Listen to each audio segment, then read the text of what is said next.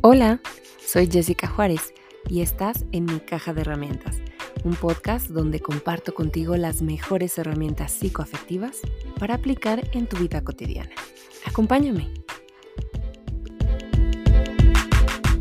Prácticamente nosotros podríamos em, describir la ansiedad como un sentimiento de inquietud, de nerviosismo, de preocupación, de temor, Em, por, ojo, y aquí está la gran diferencia, todo esto por aquello que está a punto de ocurrir o que puede ocurrir. Y justo hoy pretendo ayudarles a tener muchísima más claridad de qué trata ansiedad, cuál es la diferencia con el pánico o los ataques de pánico y cuál es su diferencia con el miedo y con el estrés. Y eso les va a ayudar a tener muchísima más claridad de eh, qué es lo que lo está detonando. Pero entonces regresemos al punto. Ansiedad, les decía yo, podemos describirlo como este sentimiento de inquietud, de nerviosismo, de preocupación, de temor, pero que está provocado por algo que todavía no pasa por algo que no está sucediendo, sino por la idea de que algo en el futuro puede ocurrir o va a ocurrir y me puede causar algún peligro o alguna amenaza. Casi siempre lo más fácil para que nosotros podamos distinguir el miedo de la ansiedad es que ansiedad se refiere a sucesos futuros, es decir, tiene más que ver con mi imaginación. La ansiedad tiene que ver o está directamente relacionada con mis pensamientos respecto a los posibles peligros o riesgos que yo corro ante el panorama futuro.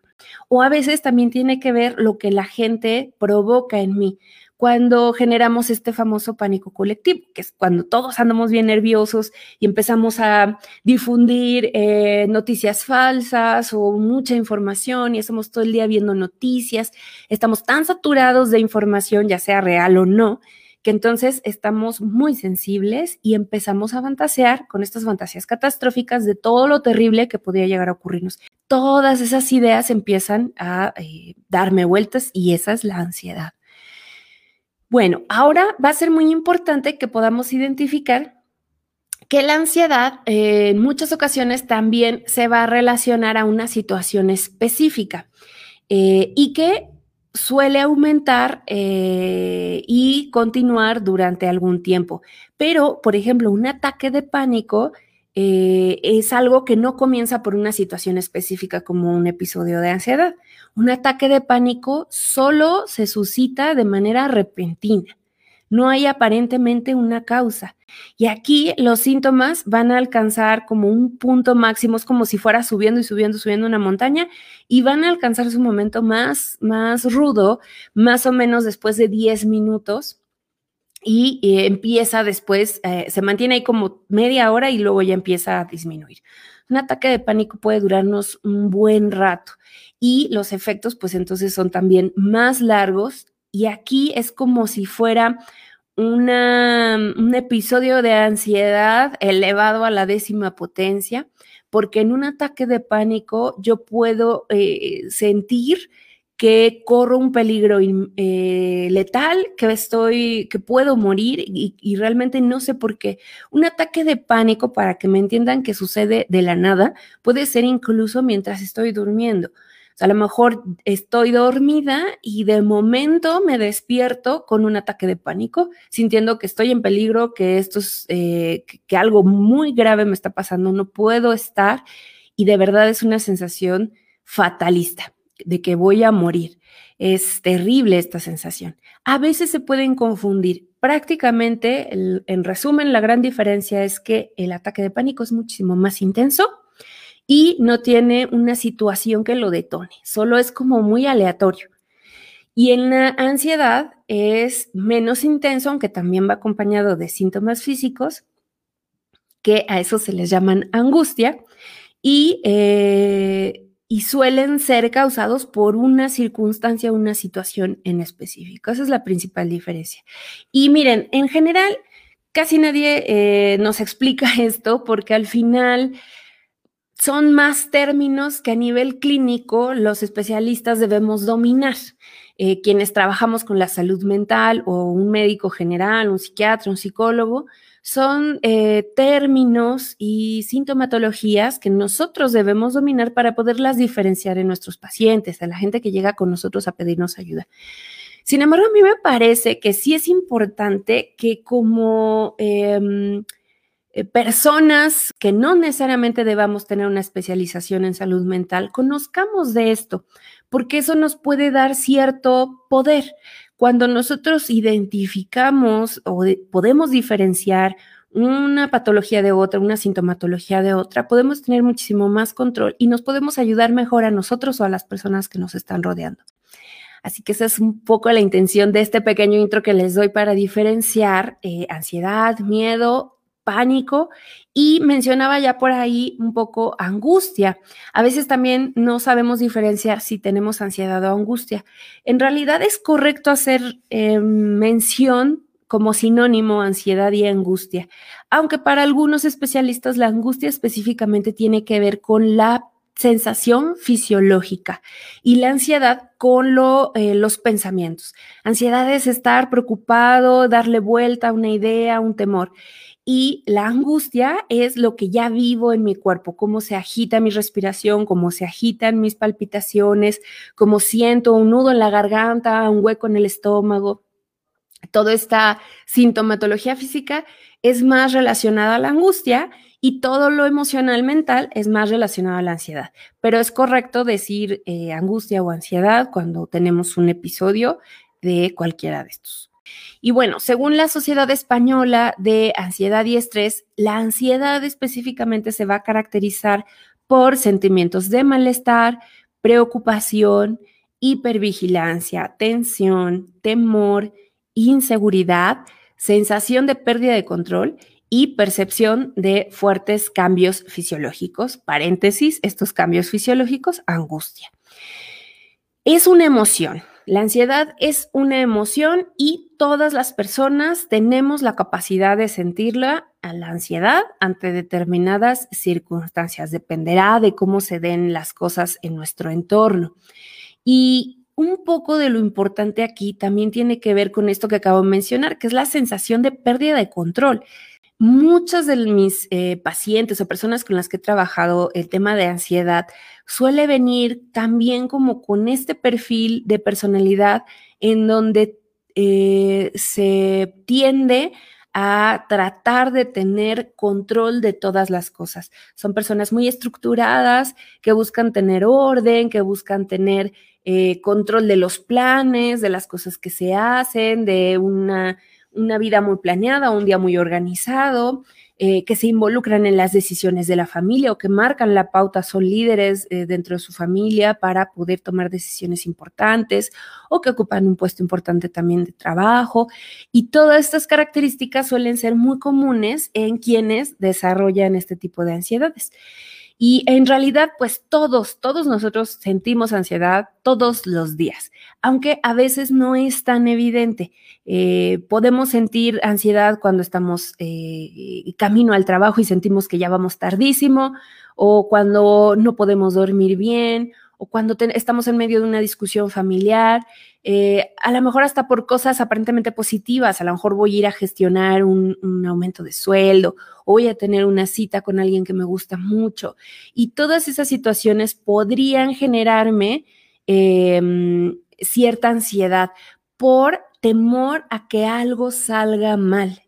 Es decir, el problema, yo puedo sentir estrés por estar dentro del tráfico, pero puedo desarrollar ansiedad por la idea de, y si llego tarde, y esta es la tercera vez que llego tarde, de seguro me van a descontar el día, y si me descuentan el día, no voy a poder pagar las cuentas a final de la, de la semana, y luego cómo le voy a hacer, y si me despiden, no, si me despiden es peor, ahorita no puedo perder el trabajo. Esa es la ansiedad.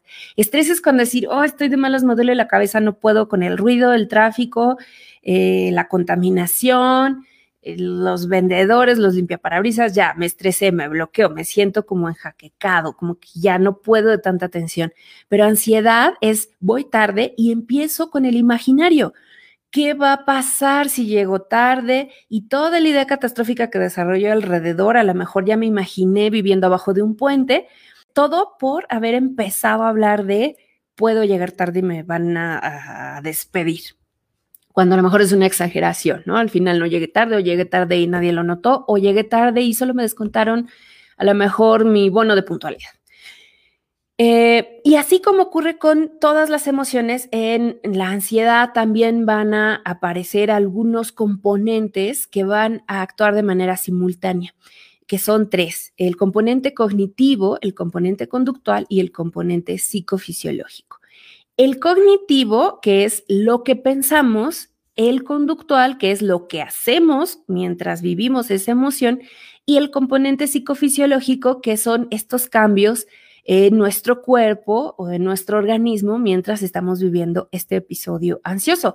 Entonces, el cognitivo es que yo esté pensando todas las tragedias que vienen una vez que yo llegue tarde al trabajo. Eh, en el conductual, a lo mejor estará en qué decisiones tomo mientras me muevo en el tráfico.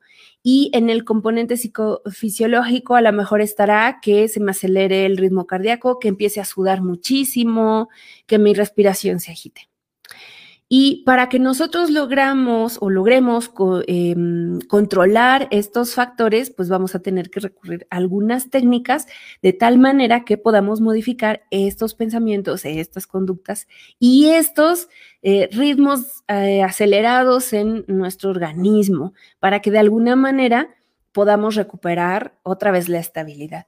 Entonces, ya más adelantito, cuando les empiezo a hablar de estrategias, se van a dar cuenta que podamos, a veces podemos recurrir a estrategias cognitivas, que es recuperar el control de nuestros pensamientos, o puede que apliquemos estrategias conductuales, que es cambiar nuestro ritual o nuestra forma de conducirnos una vez que empiezan estos pensamientos, o también estrategias psicofisiológicas, ayudar a que el organismo se desacelere para que no eh, incremente más esta pérdida del control.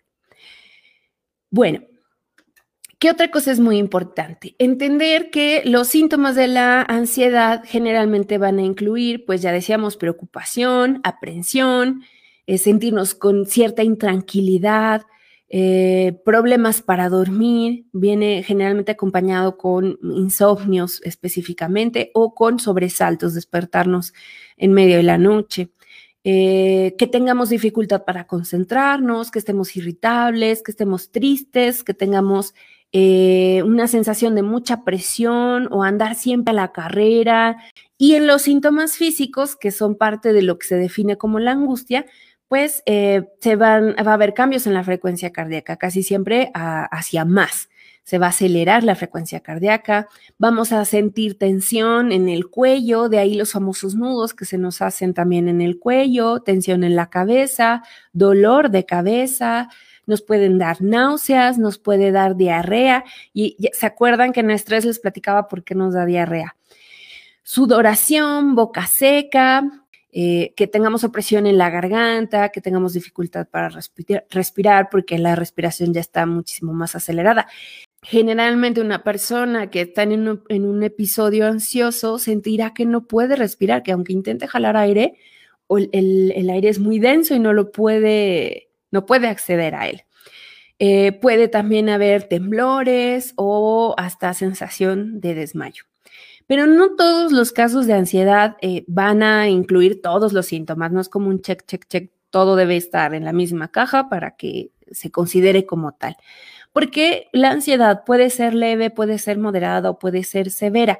De hecho, hay quienes la clasifican como ansiedad fisiológica y ansiedad patológica entendiendo la fisiológica como este mecanismo de defensa, esta emoción que todos tenemos frente a emoción, ah, amenazas de la vida diaria, em, como una reacción circunstancial al ambiente, a alguna situación en específico, que nos ayuda de alguna manera también como una función adaptativa, em, pero que no requiere como tal atención psiquiátrica. Y cuando hablamos ya de una ansiedad patológica, aquí ya nos afecta en nuestro funcionamiento en nuestra vida diaria, ya es muy desproporcionado el número de episodios y la intensidad en la que se presentan, ya aquí afecta nuestro rendimiento, Eh, ya aquí ya hablamos de un requerimiento de acompañamiento psiquiátrico. Y acuérdense que en general, particularmente en ansiedad y en depresión, que es el que vamos a ver la próxima semana,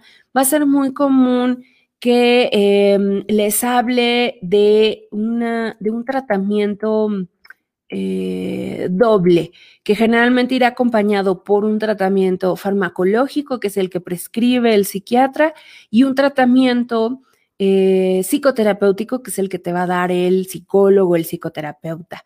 Casi siempre, eh, particularmente en la ansiedad, será esta dupla la ganadora. Depende qué tan intenso sea. A veces si es leve estos episodios de ansiedad, bueno, no se requiere el medicamento. Pero si ya es de moderado a, algo más intenso, entonces seguramente se requiere un ansiolítico sumado a un acompañamiento eh, psicoterapéutico, porque el medicamento por sí solo no es tan eficaz y la psicoterapia por sí sola no es tan eficaz cuando hablamos ya de una ansiedad de eh, moderada a ya más severa. Y eh, pues todo eso va a ser importante. La idea es que pues ustedes no se autodiagnostiquen, sino que medio identifiquen con lo que yo les estoy platicando hoy, más o menos en qué nivel están, y de ahí puedan ir viendo si eh, creen que es algo eh, fisiológico o es algo patológico y puedan pedir ayuda según sus necesidades. Ahora, tampoco se tienen que esperar a que sea patológico para empezar a tomar medidas y acciones que les ayuden a poner a raya a su ansiedad y que no les sobrepase, que no les exceda, porque si no, pues entonces sí ya estamos hablando de algo que em, nos va a afectar en nuestra vida cotidiana. Y ahora sí, esas preocupaciones imaginarias se puedan volver reales, porque me va a bajar mi rendimiento laboral, me va a afectar en mis relaciones interpersonales, me va a afectar en otras áreas de mi salud. Bueno, Decíamos entonces, síntomas eh, de la ansiedad, síntomas físicos y que no todos los casos van a llevar como tal todo, todo el cuadro. Em, puede que haya cosas a lo mejor muy cotidianas en las que nosotros nos sintamos ligeramente aprensivos, pero a veces esas mismas cosas cotidianas son suficientes para que alguien más de verdad experimente todos los síntomas de los que les he hablado. Entonces no debemos subestimarlo. Y algo también bien importante que les quiero transmitir hoy es no menospreciar. Si ustedes tienen un familiar, un conocido, un amigo, alguien cercano que está padeciendo estos cuadros, no minimizar de verdad, porque a veces... Em, para la gente es muchísimo más fácil decir échale ganas, eh, todo está en tu mente, vas a poder eh, sacar esto solo si, si quieres. Y entonces el desconocimiento nos hace hacer sentir peor a las otras personas cuando no se trata de echarle ganas o no se trata de que se concentre ni nada por el estilo. Y a veces podemos ser poco empáticos y luego cuando es parte de la misma familia puede ser todavía más, más fuerte este sentimiento de sentirse poco comprendido y poco acompañado. Así que va a ser muy importante que ya no menospreciemos cuando se esté hablando de ansiedad en alguien cercano a nosotros. A lo mejor es nuevo para ti, a lo mejor no lo habías escuchado antes, pero parte de nuestra obligación cuando alguien cercano a nosotros eh, eh, está siendo diagnosticado con algo así, pues es informarnos, informarnos para saber cómo le podemos ayudar, qué sí se puede, qué no se puede, por qué pasa y, cómo generar un mejor ambiente en general para todos nosotros. Em, pero bueno, parte de las causas, hablando de, todo esto, eh, tienen mucho que ver con eh, este tema de estrés, les decía yo, o de sentirnos abrumados. O sea, la ansiedad suele ser resultado de, eh, de estrés agudo o de sentirnos realmente abrumados. De hecho, va a ser muy común que se vivan estos episodios ansiosos causados por estrés agudo a partir de ambientes laborales o ambientes escolares. Quiere decir, de estudiantes que están sobrecargados, sobrepasados de carga, de trabajo o expectativas muy altas, mucha presión alrededor para poder conseguir ciertos resultados o ser muchísimo más competitivos o tener una carga de materias y una agenda bastante cansada y, poco humana. O del otro lado, eh, ya un profesional laborando que, que está en jornadas de trabajo muy intensas, muy largas, que se siente todo el tiempo amenazado su posición de trabajo, que tiene que estar compitiendo constantemente para eh, tener reconocimiento o para em, poder eh, obtener sus comisiones o su ingreso, etcétera. Y ansiedad se puede derivar también de otras enfermedades, como en este caso estrés o cualquier otra otra enfermedad y ahorita lo vamos a platicar más.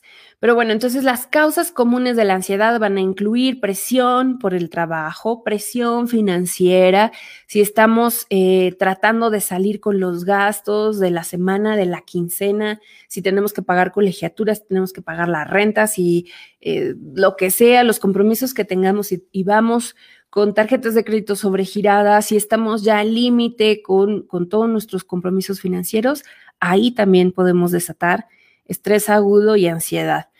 Los problemas familiares también no lo pueden causar. Problemas de pareja eh, también son una causa.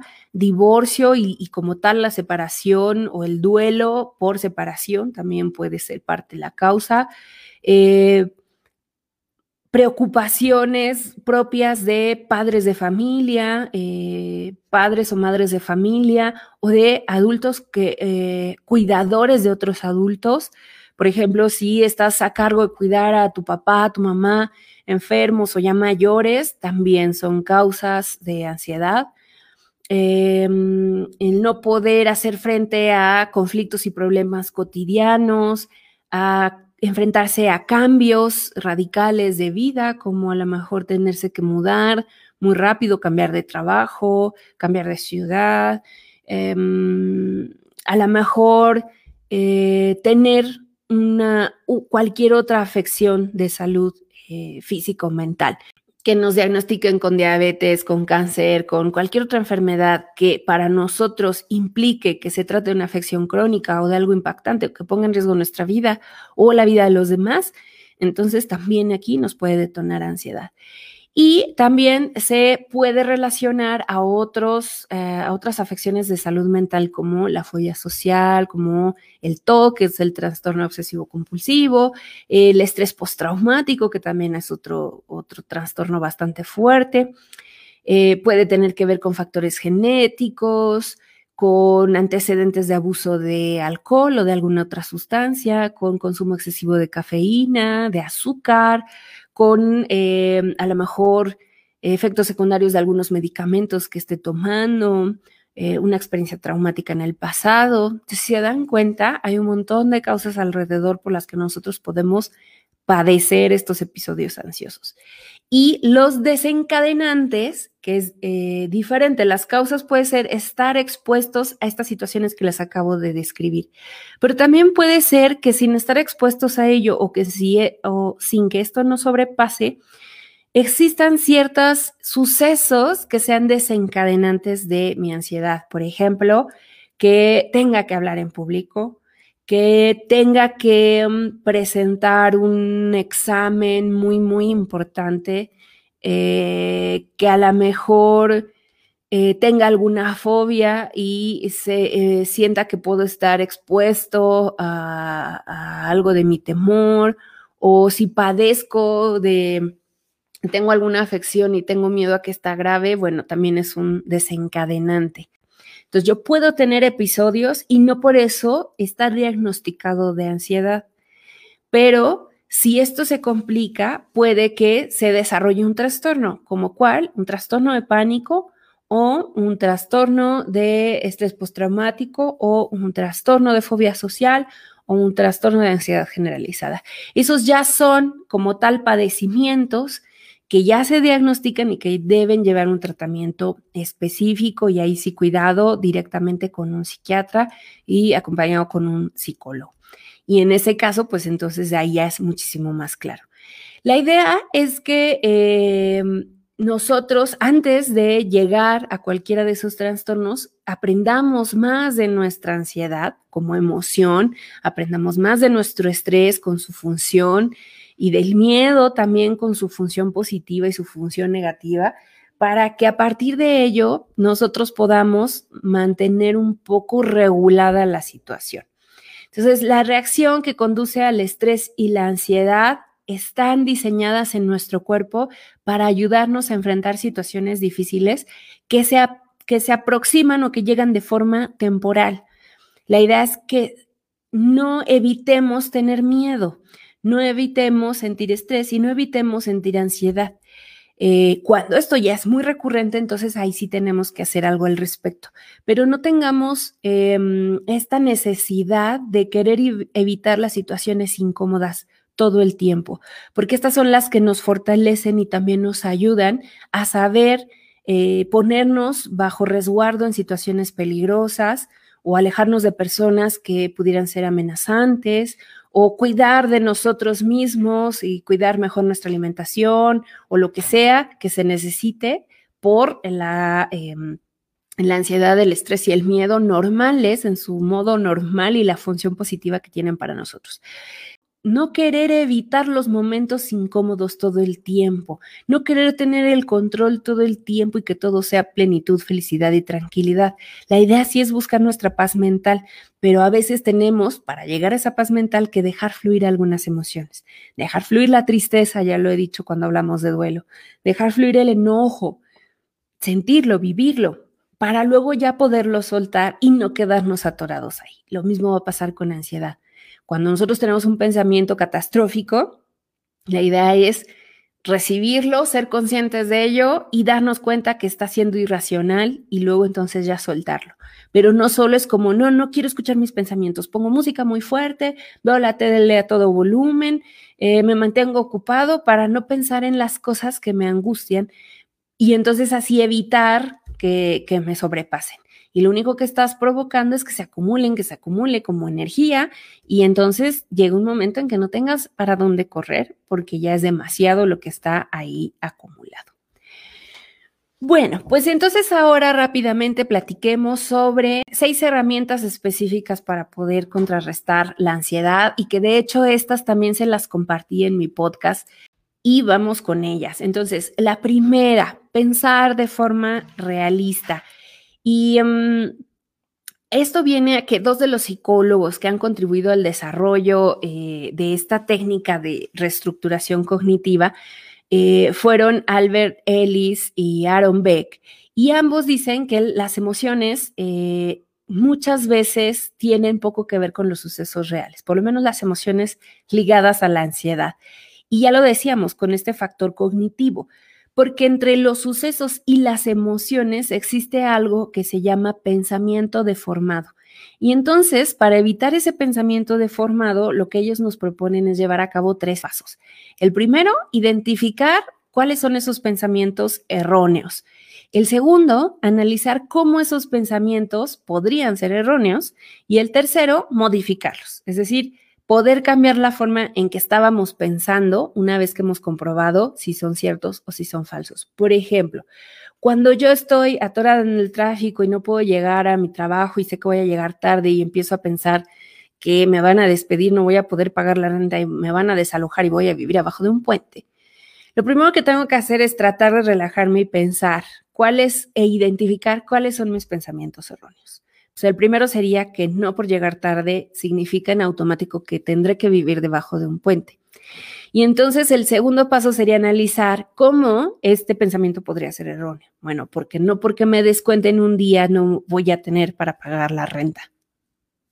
Y por lo tanto no tendrían por qué desalojarme. Y entonces tendría en el tercer paso que modificarlo para cambiar la forma en que estoy pensando y decir, chin, a lo mejor sí me descuentan el día. Y pues no es lo ideal pero ya detengo el pensamiento catastrófico hasta el momento en que estoy pidiendo monedas en la calle. Luego, otra estrategia es respirar, respirar profundamente. Ya les anticipaba un poco al inicio que esta iba a ser una de las técnicas o de las estrategias y estaba dirigida al componente fisiológico. ¿Se acuerdan que les decía que hay un componente cognitivo, que es lo que pensamos, un componente conductual, que es lo que hacemos, y un componente eh, fisiológico, que es las respuestas del organismo. El primer ejercicio que hicimos, eh, que fue sobre este pensar de forma realista va dirigido a la parte cognitiva. Esta segunda técnica o esta herramienta que te platico de respirar profundamente va dirigida al componente fisiológico, es decir, tratar de equilibrar todas esas alteraciones de mi organismo para decirle a mi cuerpo, oye, todo es una falsa alarma, todo está bien, y que en automático mi cuerpo eh, intente llevar a mi mente y a mis acciones a un lugar mejor. Una respiración correcta va a ser esencial, es indispensable porque pues va a ayudar a que nosotros eh, eh, podamos recibir los nutrientes que nuestros tejidos necesitan, que nuestras células se alimenten, que nuestros órganos y nuestros músculos del cuerpo estén sanos. Y por eso eh, va a ser indispensable que aprendamos a hacer esta respiración abdominal o diafragmática. Yo les diría, busquen eh, videos en YouTube o algunos tutoriales donde puedan aprender a hacerlo, pero básicamente consiste en inhalar y al momento de inhalar, inflar un poco el estómago o el pecho, porque extrañamente generalmente lo hacemos al revés. Entonces, la idea es que cuando tú jales aire, infles tu cuerpo como con mucha exageración para que acostumbres un poco a tus pulmones, a tu diafragma, a tus órganos a recibir este oxígeno. Una forma de hacerlo también un poco más eh, claro es poner una mano en el pecho y otra mano en el abdomen. Y cuando hagamos este eh, ejercicio de inhalar, nos aseguremos de sentir que nuestras manos son eh, movidas por la, cómo inflamos el cuerpo. Y hay quienes sentimos más esto en el pecho, quienes lo sienten más en el abdomen. Casi siempre las mujeres lo sienten más en el pecho y los hombres en el abdomen. Lo ideal es poner ambas manos y entonces hacer esta inhalación y asegurarnos de que inflamos mucho. Y cuando exhalamos, sacar todo, todo, todo como si nos quisiéramos vaciar completamente de aire. Y esto va a empezar a ayudar a que tengamos una respiración eficiente que le llegue a todas nuestras células y que tengamos respiraciones también más profundas que en automático van a ayudar a reducir nuestra ansiedad, nuestra inquietud, que van a bajar nuestra frecuencia cardíaca, nuestra tensión muscular. Con la respiración diafragmática, pues vamos a también estimular a que empiece a secretarse este neurotransmisor que es la acetilcolina, que es un tranquilizante natural que nosotros producimos en nuestro cuerpo, pero que eh, no tenemos esa capacidad consciente de controlar hasta que hacemos una respiración profunda. Entonces piensa, imagínalo así, respira profundamente, hace esta respiración diafragmática e imagina cómo se está liberando este neurotransmisor, la acetilcolina, y en automático hace su chamba que es tranquilizarte. Además de que hay un montón de beneficios con este tipo de respiración. Em, ya les decía yo que se disminuye la frecuencia cardíaca, eh, también aumenta la oxigenación de las células, eh, ayuda a reducir nuestra frecuencia respiratoria, porque cuando estamos ansiosos empezamos a hacer esta respiración rápida que, que no nos permite oxigenar. Y cuando lo hacemos diafragmática, entonces bajamos el ritmo y aumentamos la calidad de la respiración, del oxígeno que estamos recibiendo. Eh, también ayuda al incremento del nivel de leucocitos y de esta manera, pues nuestro sistema inmune también se pone muchísimo más fuerte. ¿Y qué creen? Además, también nos ayuda a contrarrestar el estado de ánimo irritable o a sentirnos también hasta menos cansados. Así que esta técnica es pareciera muy básica, pero es muy buena. Si tú todos los días te acostumbras a 10 minutos a hacer esta respiración consciente, solo eso, detenerte a respirar sin ninguna otra cosa que hacer, no mientras ves un video, mientras ves la tele, mientras ves TikTok, no, no, no, sin hacer otra cosa, una mano en el pecho, otra mano en el abdomen y hacer respiración diafragmática por 10 minutos. Concentrarse en ese aquí y el ahora ya será una gran, una gran aportación. Bueno, la tercera herramienta es afrontar las emociones y la vida. Y miren, parece que es algo obvio, pero a veces hay que recordarlo. Eh, existen unas técnicas llamadas de exposición y estas se trabajan, tienen que ver con lo, el componente conductual, pero estas se trabajan principalmente en terapia. La idea aquí es que eh, te ayudemos a que abordes las cosas o los conflictos que se te presentan en tu vida cotidiana o a estas cosas que les temes y que te causan estos síntomas desagradables, exponiéndote eh, paso a paso o un poquito cada vez más o afrontándote a ello. O sea, por ejemplo, alguien que le tiene miedo al agua, pues la afrontación o la terapia de exposición tiene que ver con eh, llevarte al agua. Eh, pero esto, insisto, tiene que ser acompañado de un terapeuta. Así que solo lo menciono como parte de las técnicas conductuales, pero que son importantes, se lleven a cabo con eh, un profesional, es decir, por nosotros los psicólogos, que te vayamos acompañando para que puedas aprender a controlar tus síntomas en, los, en las situaciones que te detonan los episodios. Otra herramienta es la meditación consciente, va muy relacionada con la respiración. Y el gran beneficio es que la meditación la puedes además hacer prácticamente en cualquier lugar y con cinco minutos que hagas hay un cambio radical en tu vida. Pero hacerlo de esto un hábito, un momento diario, puede ser en las mañanas, en las tardes, antes de dormir. Y de hecho, si tú aprendes a hacer em, esta, esta forma de meditar cuando estás en una situación muy difícil que tienes que tomar ciertas decisiones y puedes tener un espacio privado durante cinco minutos, hacer esta meditación incluso a mitad de tu día puede ser muy bueno para que reduzcas las hormonas del estrés, tengas más claridad mental, tomes mejores decisiones y todo salga muchísimo mejor. Em, otra herramienta es la aromaterapia, que aquí hay polémica porque hay gente que dice que no está comprobado que exista realmente un impacto positivo y hay quienes dicen que sí por algunos estudios que se han hecho al respecto. Pero bueno, lo que se sabe es que eh, se trata de aceites esenciales que provienen de las plantas y que ayudan a influenciar tu estado de ánimo.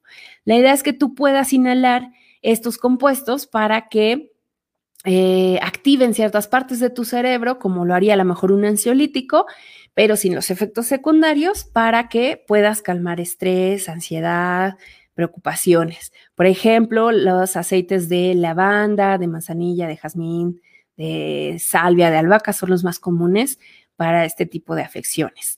Eh, la manera más sencilla de eh, usarlo es inhalando estos aceites, a lo mejor poner unas gotitas en la almohada, en la ropa, en un difusor especial eh, que hay para estos aceites y que de esta manera tú puedas sentirte mejor. Insisto, no hay muchas investigaciones científicas sobre la eficacia de los aceites esenciales y la aromaterapia, pero sí hay docenas de pequeños estudios que indican que diversos eh, aceites podrían reducir ansiedad y estrés y si eh, para algunas personas pues es bastante eficaz, si funcionan para ti, pues adelante, úsalos. Bueno, y mm, otro, otro de las herramientas eh, que hoy te quiero dar es además ah, cuidar tus hábitos, alimentación y sueño. Ya los platiqué cuando hablábamos de estrés, pero cuidar la alimentación y dormir bien va a ser muy importante para que te puedas sentir mejor y también es atacar este componente fisiológico. Eh, un plus, practicar ejercicio físico. Eh, esto es un ansiolítico también natural nos ayuda a regularnos, a sacar esos momentos de, energía y de estrés contenidos y nos pueden ayudar también a sacar todas estas emociones negativas, a cansarnos y a enfocar y reenfocar todos estos pensamientos y nuestras conductas. Cuando nosotros estamos en un momento ansioso, no siempre podemos tener un componente conductual, nos quedamos contenidos y cuando hacemos ejercicio físico nos aseguramos de que salga todo eso que no pudimos sacar de otra forma. Y finalmente, em, recordarles que hay que buscar ayuda profesional. Si sienten que se están preocupando demasiado, que esto ya está interfiriendo en su trabajo, en sus relaciones, en otros aspectos de su vida, si tu miedo, tu preocupación o tu ansiedad ya te causan mucho malestar, te resulta muy difícil controlarlos, si te sientes con depresión, si tienes problemas y estás empezando a consumir eh, alcohol o estás fumando de más o tienes otros problemas de salud juntos, eh, junto con la ansiedad. Eh, si estás pensando que tu ansiedad podría estar también vinculado a un problema de salud física, si tienes pensamientos suicidas, que en este caso, en este último, sería buscar tratamiento de urgencia inmediato pero con todas las anteriores eh, son señal de que tus preocupaciones no se van a ir por sí solas y es posible que empeoren con el paso del tiempo si no buscas ayuda. Entonces, por favor, búsquenos, búsquenos a los profesionales de la salud mental antes de que su ansiedad empeore, por favor. Es más fácil tratarlo si obtienen ayuda.